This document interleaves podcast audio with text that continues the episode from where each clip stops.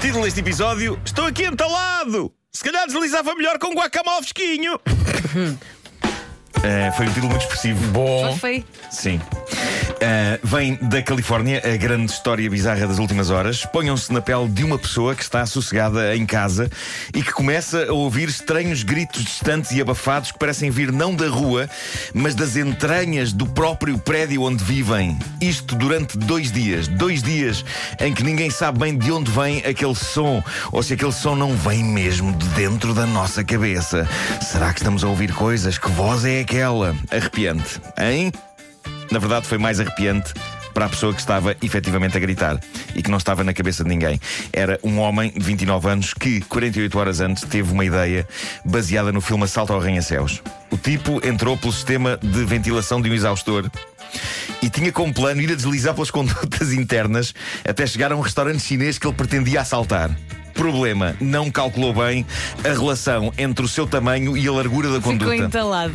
Logo ele ficou preso. Ele ficou preso numa conduta de um exaustor repleta de gordura e óleo Ai, que nojo. durante dois dias. Bem feito, que é para não tentar assaltar. É Karma. isso. Deixa-me só Karma. dizer que a conduta apertadinha parece o nome de uma canção do Kim Barreiro. Mas continua. Parece, pois parece. A conduta apertadinha. Bom, Seria de pensar que a presença de gordura e óleo ajudassem o homem a deslizar, mas não, ele ficou eh, preso, ficou genuinamente encalacrado. Quanto tempo? Dois dias. Eh, Karma, nada, karma, karma. nada mais lhe restou a dada altura que não começar a gritar por socorro. Eu creio que este homem poderá ter deixado a vida de crime. Não me parece que ele vá reincidir depois desta. Acabou por ser um vizinho a descobri-lo eh, ali entalado, que chamou a polícia e os bombeiros. Os bombeiros demoraram quase uma hora a desmantelar o exaustor e a conduta para conseguir tirar de lá o homem. Homem que, de acordo com a polícia, estava exausto e desidratado. Foi Pois. diretamente para o lixo. E foi.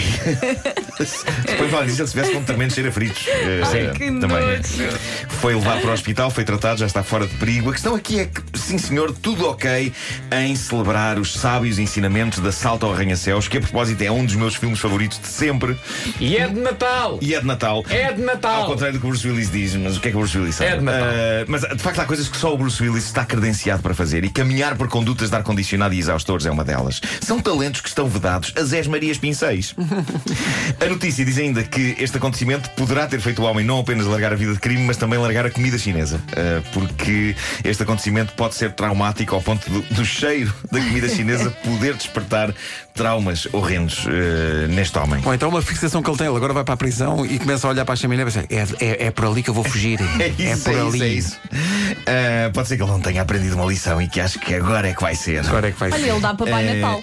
Dá, sem Mas dúvida. em mau, porque Mas também em não, mau. não consegue, não é? Em vez de. Aliás, sempre foi um grande mistério como é, que o Pai verdade, Natal porque- consegue isso- com aquela roupa toda e aquilo E, tudo. e a própria compleição física. Física, sim, sim. Mas sim. este, em vez do de deixar senhor. presentes, tiros. Tiros, Pois, exato. É o pois contrário. Pois é. Pai Natal invertido, ou seja, um. Bom, ah, Guacamole! Fala-me de guacamole! Esta história é muito boa. É uma história saída do famoso Reddit Tifu, Today I F Up. A página de Reddit onde pessoas de todo o mundo contam os sarilhos parvos em que se metem.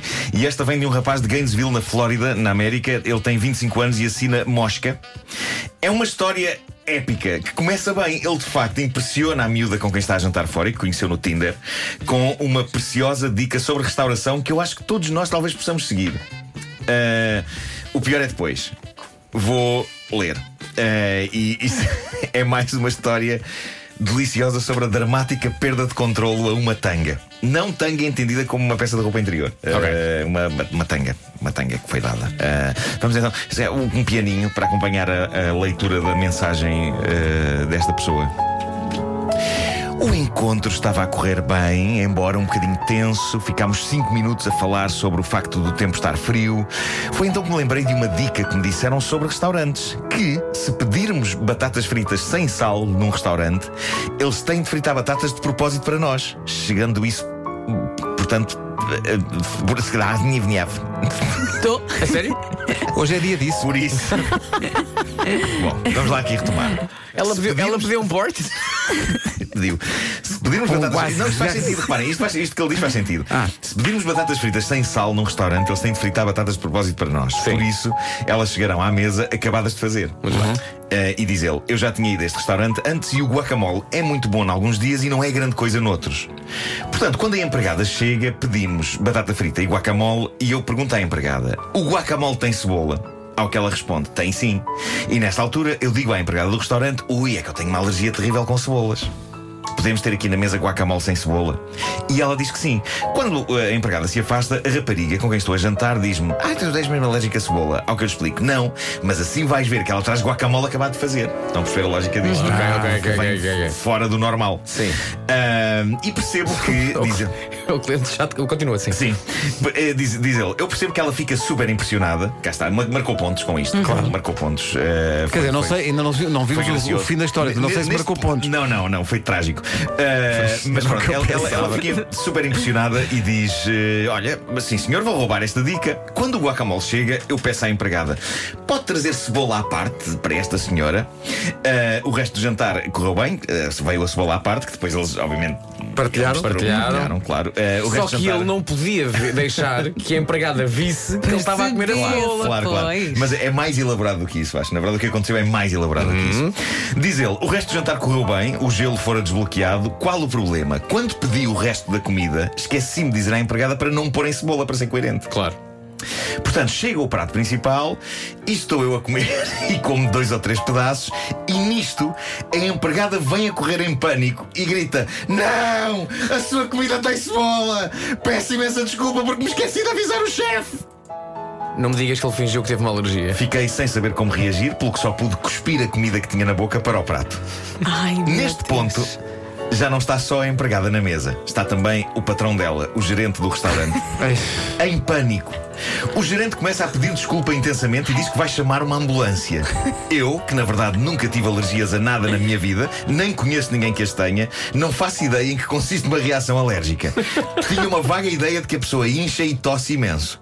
Por isso, aquilo que me ocorre, para realismo, é soltar uma certa tosse. Mas ao mesmo tempo vou dizendo à equipa do restaurante: Tá tudo bem, não, tá não, tudo bem." Eu estou bem.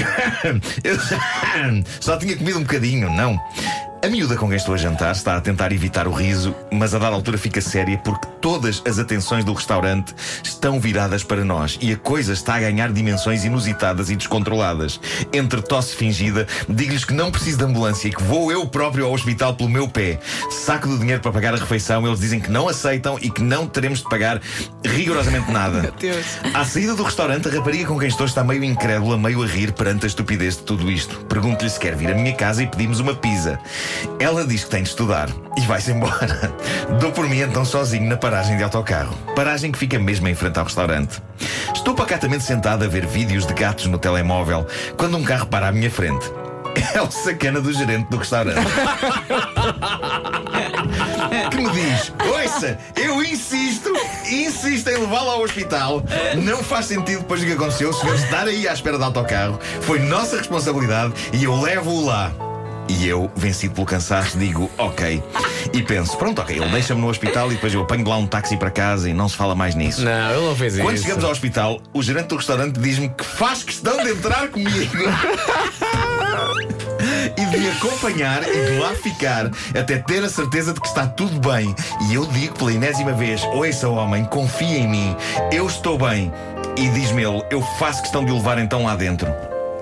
E leva-me e falamos com o pessoal na Coitado. portaria do hospital e eu dou por mim a explicar que provavelmente estou com uma ligeira reação alérgica e o gerente do restaurante pergunta-me uma última vez se eu fico bem e que vai só à casa de banho e depois vai embora e eu digo que sim e ele dá-me o contacto dele e faz-me prometer que lhe diga alguma coisa a seguir sobre o meu estado de saúde e sou encaminhado para dentro das urgências. Melhor parte, o diálogo com o médico. Digo eu, penso que estou a ter uma ligeira reação alérgica. O médico pergunta-me: a que é que o senhor é alérgico? Respondo eu: a nada. o médico dá-me um Benadryl e manda-me para casa. E ali estou eu, um adulto absolutamente saudável, a pagar 500 dólares por uma visita às urgências de um hospital para rigorosamente nada, mais 25 por um táxi para ir para casa. Tudo para impressionar uma miúda com guacamole acabado de fazer, uma miúda que foi para casa. estudar, alegadamente. Maravilha! Adorei. Não supera a do bife, mas acho Não, que é a não, minha não. segunda favorita. É, é ótimo. E essa parece, parece o enredo do episódio do Epá. Seinfeld. Ia Que acontecer ao Jorge. Jorge Constanza. Que maravilha. Incrível isto. Olha, vidas.